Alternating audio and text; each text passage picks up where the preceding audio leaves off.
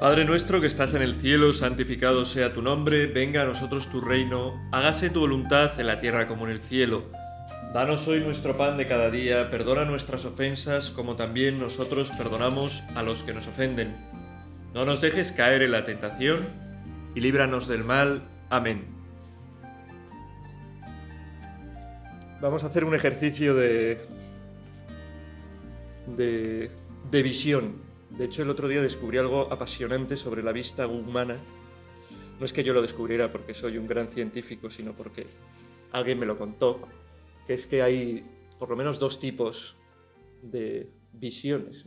Las personas pueden ver de dos maneras distintas. Están las que son capaces de fijarse con, los dos ojos en un mismo objeto y sabrás si eres de esos porque eres capaz de ponerte virolo mirándote a la nariz y los que, como yo, tenemos el superpoder de poder dirigir un ojo solamente. O sea, si me fijo en un objeto, me fijo solo con un ojo o con el otro, pero no con los dos.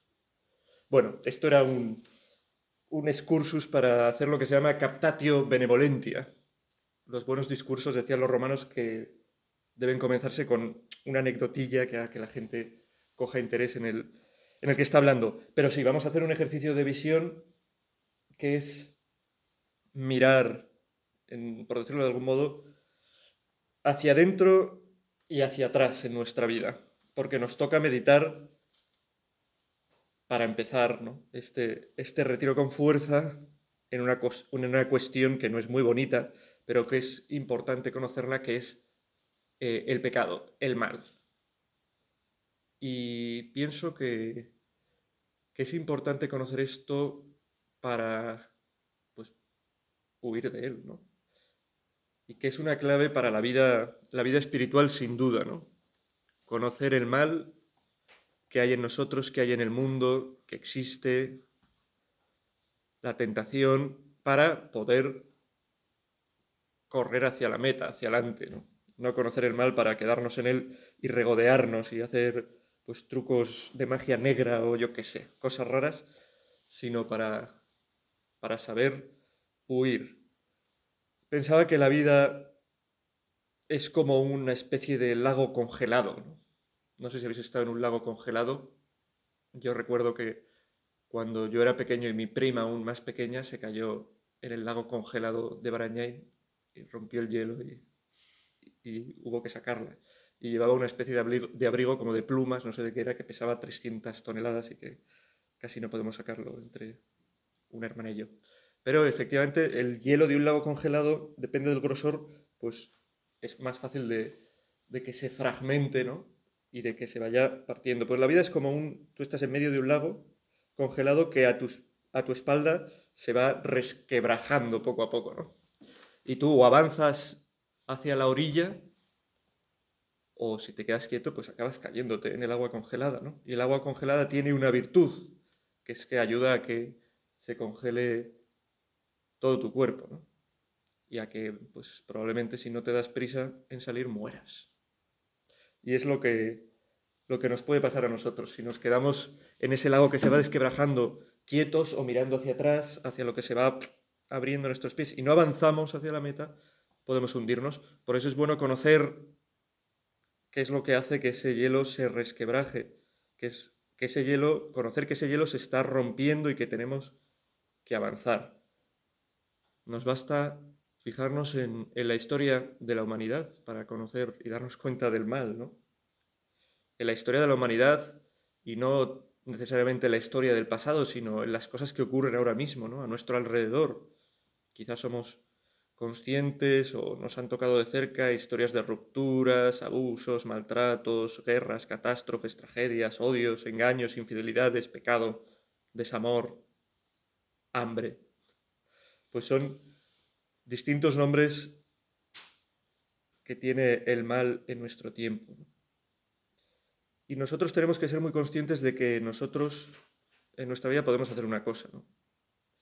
Pactar con ese mal, lo que nos supondrá probablemente una vida más cómoda en apariencia, pero lo que al final pues nos acabará desahuciando y llevando a la, a la tristeza más absoluta, o luchar contra ese mal, ¿no? Lo que decíamos ayer, Señor, quiero luchar, ¿no? Quiero luchar y cuando le decimos al Señor quiero luchar, ¿por qué? Quiero luchar por el bien, quiero luchar por la vida, quiero luchar por lo que vale la pena.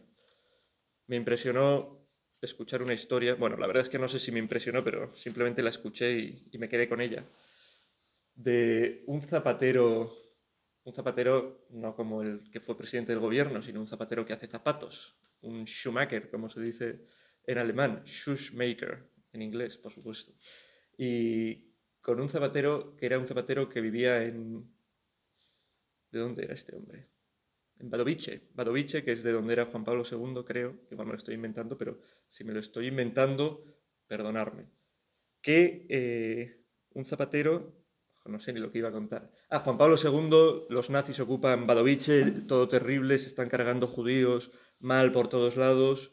Juan Pablo II está en un momento de su vida en que, ¿qué hago? ¿No? ¿Cojo las armas, no las cojo? ¿Está bien luchar, no luchar? como Y cuando está en esto y a punto de tenerle unos nazis, le coge un zapatero, el zapatero de Badovice, que era un hombre sabio, que conocía a San Juan de la Cruz y muy piadoso, y le dice, mira, Carol, Carolo, no, Carol, Carol, no sé cómo se dice Carol en, en polaco. Carol, no, muy bien. Y le dice, pequeñín, bueno, ya era un, joven, tendría vuestra edad o algo así, le dice, mira, la historia de la humanidad avanza del siguiente modo, ¿no? Un mal sucede a otro. Si tú, en el mal que estás ahora, en el nazismo, decides atacarlo con más mal, pues ese mal del nazismo se transformará en otro mal, que será el mal de tu violencia, como así pasó, ¿no? Porque llegó, de hecho, el comunismo que estuvo mucho tiempo en Polonia y le dijo, pero lo que realmente hace que la historia cambie y que haya luz en la historia es cuando un hombre, cuando un ser humano decide en medio de ese mal poner bien. En vez de atacar al mal con mal, atacar al mal con bien, que es muy difícil, ¿no? porque es muy complicado dar un abrazo a alguien que te está insultando, pensarlo, alguien que te está insultando que pero ¿cómo desarmas realmente a alguien que te, está insultando si le das un abrazo? Realmente el poder del amor pues lo cambia todo. ¿no? Y por eso nuestra decisión tiene que ser la de, apostar por el amor. Fijaos lo que dice sobre el mal eh, San Pablo en la carta a los Efesios, que está muy bien, que os la recomiendo que la leáis con un buen vaso de limonada. También vosotros un tiempo estabais muertos por vuestras culpas y pecados, cuando seguíais el proceder de este mundo según el príncipe de la potestad del aire, el espíritu que ahora actúa en los rebeldes contra Dios. Como ellos, también nosotros vivíamos en el pasado siguiendo las tendencias de la carne, obedeciendo los impulsos del instinto y de la imaginación, y por naturaleza estábamos destinados a la ira, como los demás. Bueno, es enfrentarse a lo que, a lo que hay en el hombre, en cada ser humano, que es esa tendencia al pecado, esa tendencia que dice San Pablo a la carne y que es una tendencia verdadera. Y como digo que hay que conocer que tenemos esta tendencia a la carne en el sentido del pecado, no, no es que tengamos tendencia que también al chuletón, ¿no? sino a la carne, a la carne que es aquello que del mundo, en el mundo nos aparta de Dios. Bueno, de esto hablaremos más, más adelante. Tenemos esta tendencia en nuestra vida y es bueno conocerla y saber que tenemos que hacerle frente, ¿no? No con nuestras, solo con nuestras almas, sino también sobre todo con las de Dios, Porque si nos dejamos llevar por estas tendencias, la tendencia al mal, la tendencia a quedarnos quieto, pues acabamos haciéndonos daño, acabamos ahogándonos en ese lago helado que es nuestra vida. ¿no? Y en cambio, el Evangelio de Cristo es un Evangelio que constantemente Cristo nos invita a hacer frente al mal, a luchar contra el mal, a seguir nadando, ¿no? Como decía Dory en Buscando a Nemo. Sigue nadando, sigue nadando. Pues la vida es seguir nadando, ¿no? No pararse. Quien se para, quien deja de luchar, pierde. Porque si dejamos de luchar en nuestra vida, acabaremos cayendo en esas cosas que es más fácil que caiga en nuestra vida, que tradicionalmente se han llamado con tres nombres, ¿no? el mundo, la carne y el diablo. El diablo que viene a dividir y que, es una persona, en el sentido más amplio del término persona, real, es realmente un, un ser personal, un ángel, alguien que está interesado en que nos dejemos llevar por todo eso, esas tendencias malas que hay dentro de nosotros. Gracias a Dios es mucho menos poderoso, valga la redundancia, que Dios. Entonces es bueno que localicemos el mal en nuestra vida, ¿no? Mirar al pasado para ver eh, ¿no? Ayer hablábamos mirar al pasado para dar gracias a Dios por, por las veces que ha actuado en nuestra vida. Volveremos a hablar de esto, ya os digo, esto es una introducción, una meditación, perdón, introductoria para luego mirar al futuro, que es lo importante, pero mirar al pasado para ver dónde está eh, nuestro mundo, nuestra carne, el diablo, dónde está el mal, por qué a veces nos hemos dejado llevar por él, mirar al futuro para ver cuando nos hemos apartado de Dios, por qué nos hemos apartado, qué cosas nos tiran hacia abajo. Como digo, mundo, carne y diablo. Mundo hace referencia al mal, al nuestro, al mal ¿He dicho mal o mal? Mal. Al mal a nuestro alrededor. Pues podemos detenernos y fijarnos en nuestro alrededor, en el mal que hay en el mundo. Hemos hablado al principio, ¿no? Cuántos engaños, sufrimientos, infidelidades. Y pensar que nosotros no estamos exentos de nada de eso. Que si no nos cuidamos, nosotros somos capaces de los mayores engaños, de las mayores infidelidades, de la mayor violencia.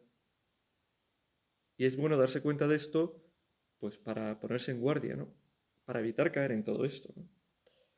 La carne, la carne habla de los deseos malvados que hay en nuestro interior, no del cuerpo en sí. Nuestro cuerpo es bueno, Dios lo ha creado y es algo bueno y que está llamado a, ser glorificado, ¿no? Pero sí pensar en nuestros deseos malvados, los deseos perversos de dentro.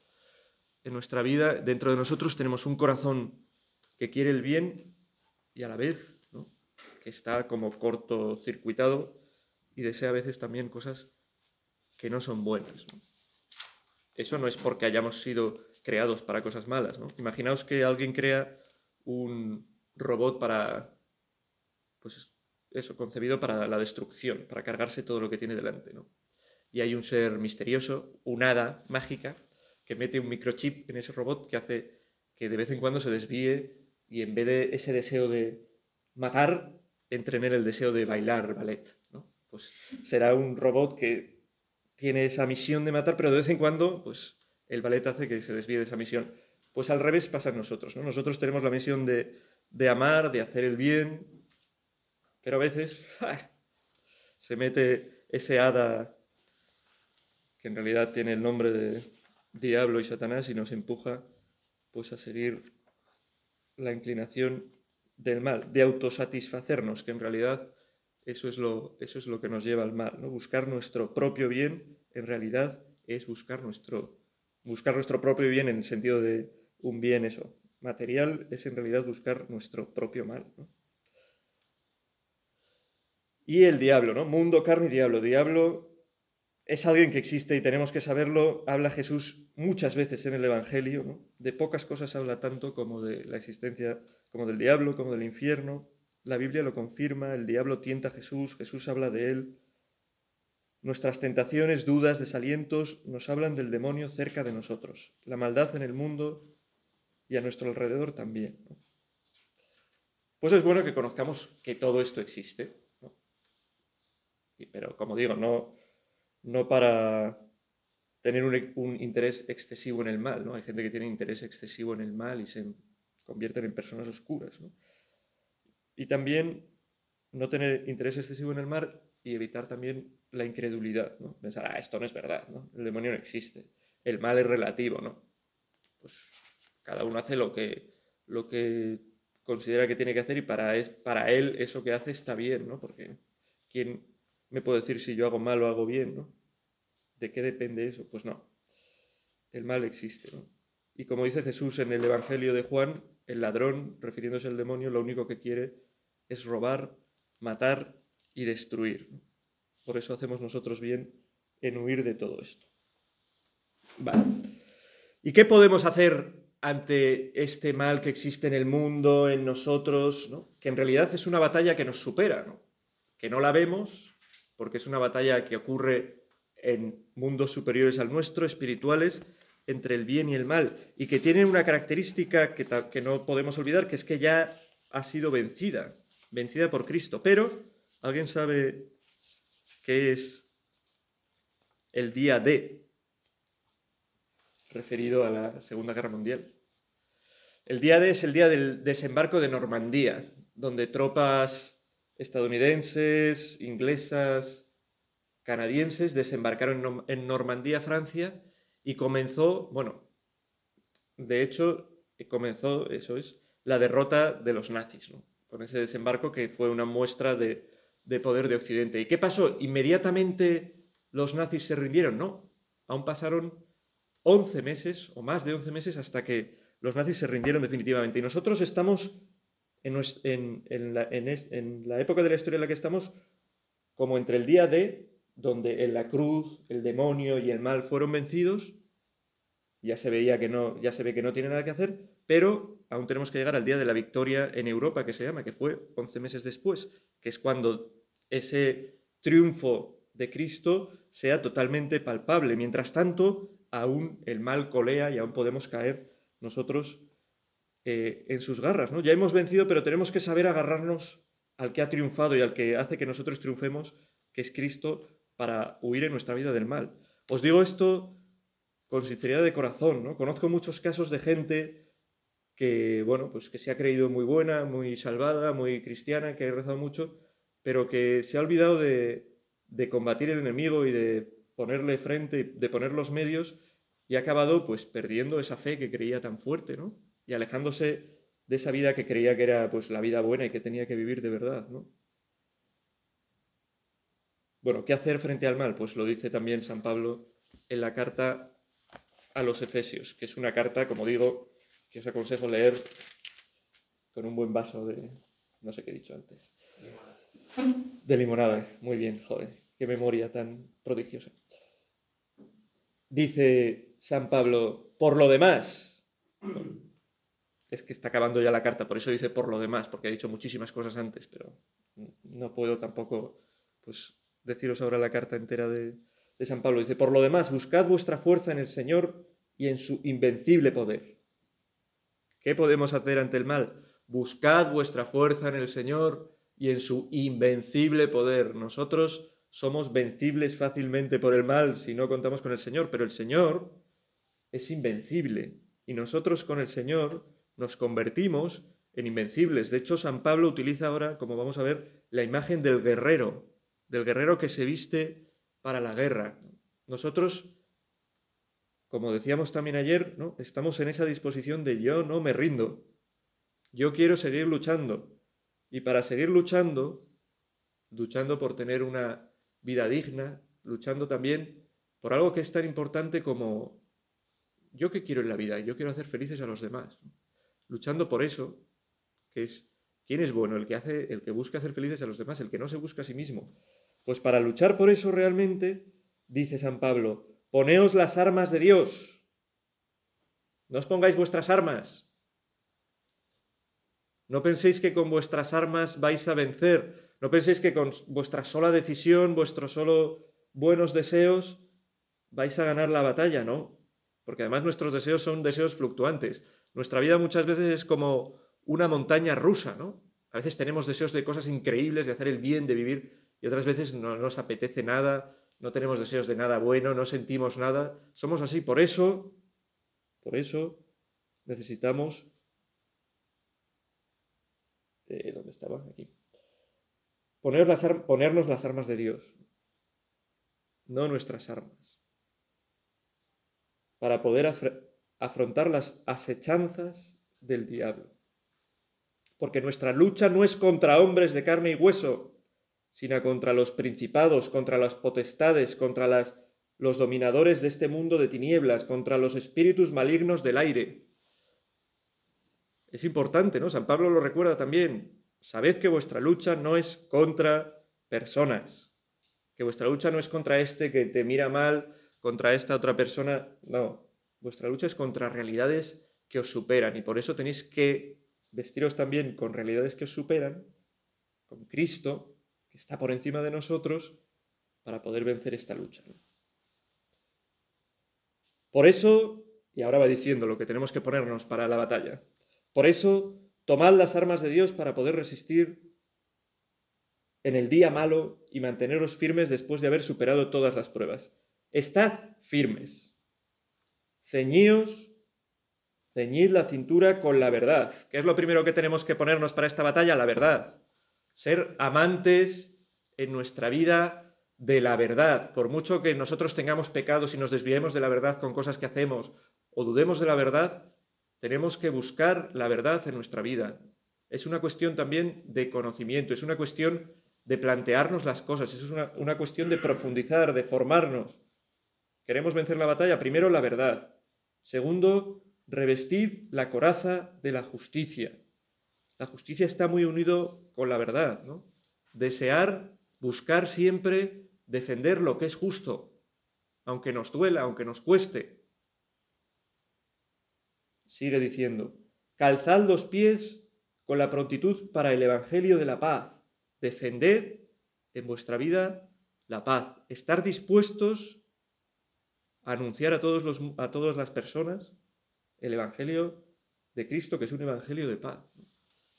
Si luchamos por las cosas de Cristo, si luchamos por llevar el Evangelio, llevar a Cristo a los demás, pues dejaremos de lado las cosas del maligno, dejaremos de lado el mal, la carne, el mundo, el diablo, en el mal sentido de estas palabras. ¿no? El mundo es muy bueno también, pero hablamos del mundo, esas cosas que hay malas en el mundo. ¿no?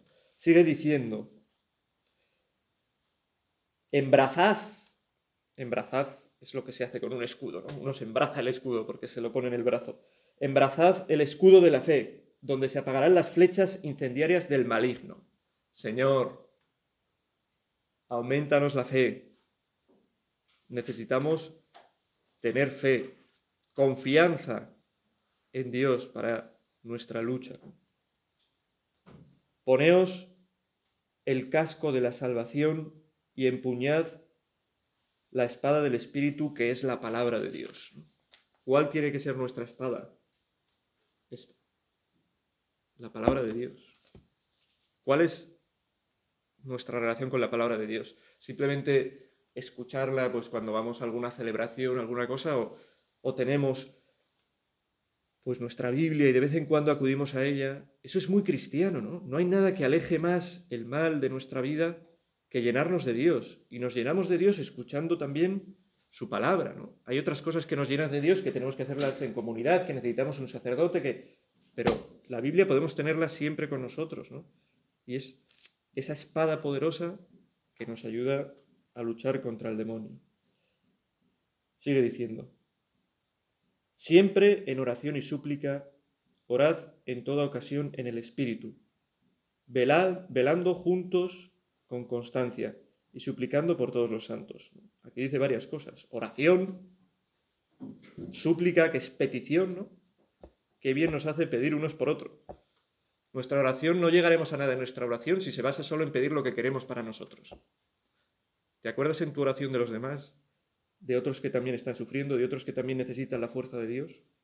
Si tu oración es un acto egoísta, los actos egoístas a Dios no le sirven. Quiere que nuestra oración sea una oración que mire también por los demás. Velando juntos, con constancia.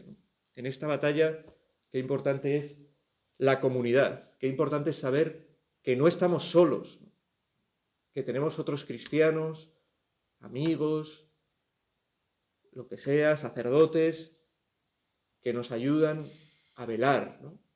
El que quiere ganar la batalla, vela, está atento al maligno para poder hacerle frente en cuanto se hace presente, ¿no? Pues nosotros también, ¿no? Muchas cosas nos ha dicho eh, San Pablo. El cinturón de la verdad, la coraza de la justicia, la disposición a proclamar el Evangelio de la paz, el escudo de la fe,